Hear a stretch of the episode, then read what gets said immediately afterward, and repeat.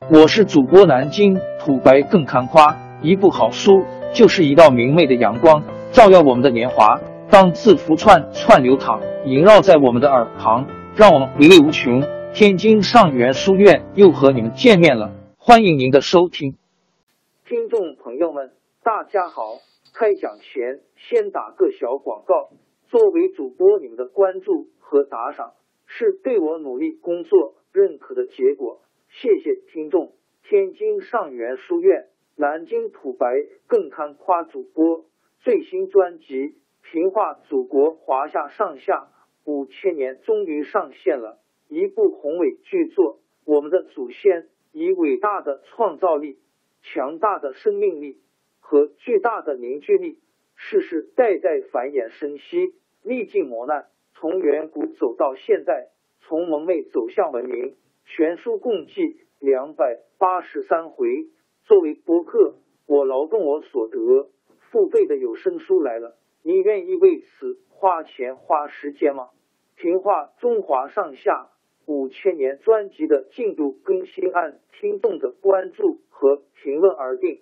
喜马拉雅号 UID 七三二六四零二二，微信号 sh 八五七三零一四四九。请多多关注，多多打赏，谢谢大家，谢谢。下面正式开讲《评话中华上下五千年》专辑。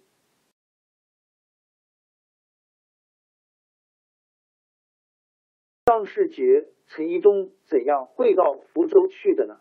原来，在临安被援兵占领，小皇帝赵显被俘虏到大都去后，赵显的两个哥哥。九岁的赵氏殷熙和六岁的赵炳殷炳安，在南宋皇族和大臣陆秀夫护送下逃到福州。陆秀夫派人找到张世杰、陈宜中，把他们请到福州。三个大臣一商量，决定拥立赵氏即位，继续打起宋朝的旗帜，反抗元朝。文天祥得到了这个消息。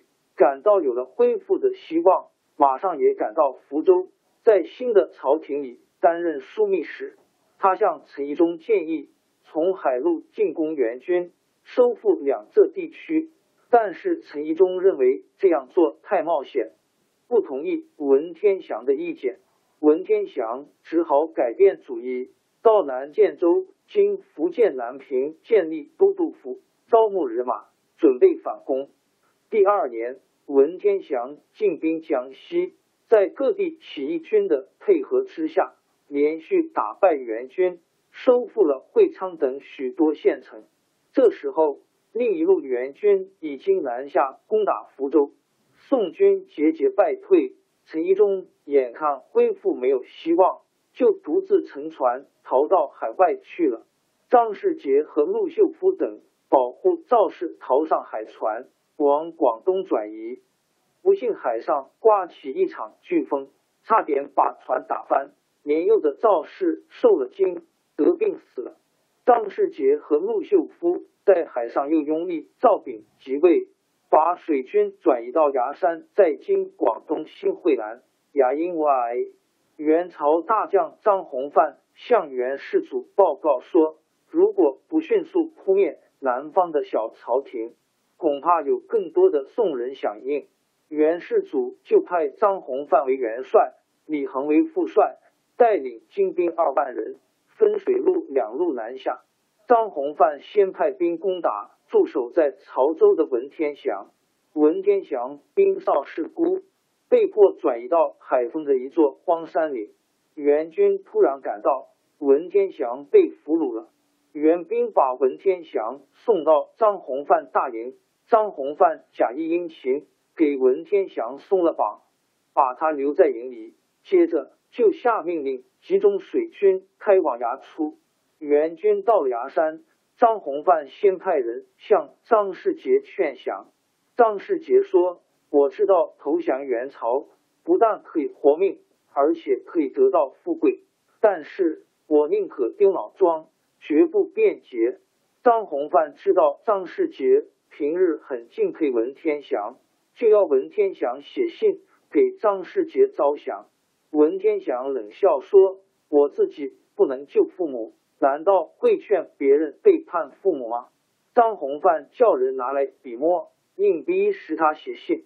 文天祥接过笔，毫不犹豫的写下两句诗：“人生自古谁无死，留取丹心照汗青。”意思是自古以来人免不了一死，我要留下赤诚的忠心，照耀千秋。原诗有八句，是文天祥过零丁洋的时候写的。兵士把他写的诗句。拿给张宏范，张宏范看了只好苦笑。他眼看劝降毫无希望，就只有拼命攻打。崖山在我国南面海湾里，背山面海，地势险要。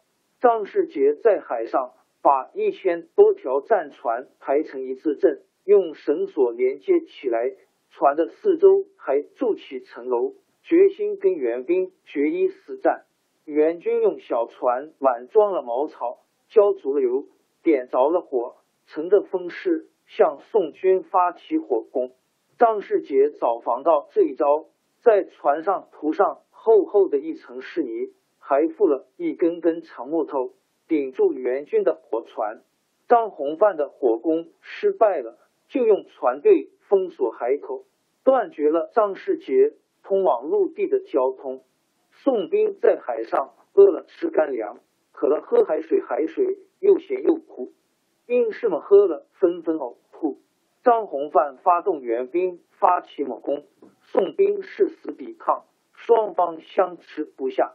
这时候，援军副统帅李恒也从广州到崖山跟张弘范会师。张弘范增加了实力，重新组织力量进攻。他把援军分为四路。围攻宋军，潮落的时候，援军从北面冲击；潮涨的时候，援军又顺着潮水从南面进攻。宋军两面受敌，正在拼命招架。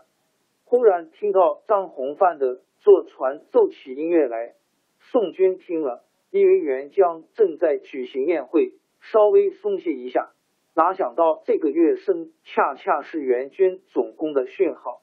乐声一起，张弘范的坐船发起进攻，箭如雨一样射向宋船。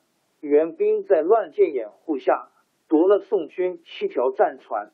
各路援军一起猛攻，从晌午到傍晚，崖山的海上海潮汹涌，杀声震天。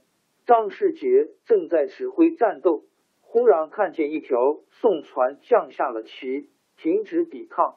其他战船也陆续下了旗。张世杰知道大势已去，急忙一面把精兵集中在中军，一面派人驾驶小船，准备把赵炳接过来，组织突围。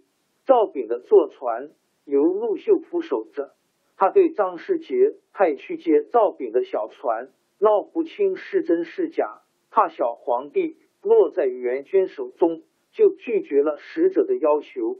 他回过头对赵炳说：“国家到了这步田地，陛下也只好以身殉国了。”说着，就背着赵炳一起跳进了大海，在滚滚波涛里淹没了。张世杰没有接到赵炳，只好指挥战船，趁着夜色朦胧，突围撤退到海陵山。他点了一下战船，一千条战船只剩下十几条。这时候。海岸又刮起了飓风，有人劝张世杰登岸避风，张世杰坚持不肯上岸。一阵巨浪袭来，把他的船打沉了。这位誓死抵抗的宋将终于落水牺牲。公元一二七九年二月，元朝统一了中国，南宋宣告灭亡。王朝更迭，江山易主，世事山河都会变迁。其实我们无需不辞辛劳去追寻什么永远，活在当下，做每一件自己想做的事，去每一座和自己有缘的城市，看每一道动人心肠的风景，珍惜每一个擦肩的路人。纵算经历颠沛，尝尽苦楚，也无怨悔。感谢您的收听，朋友们，让我们下期再见。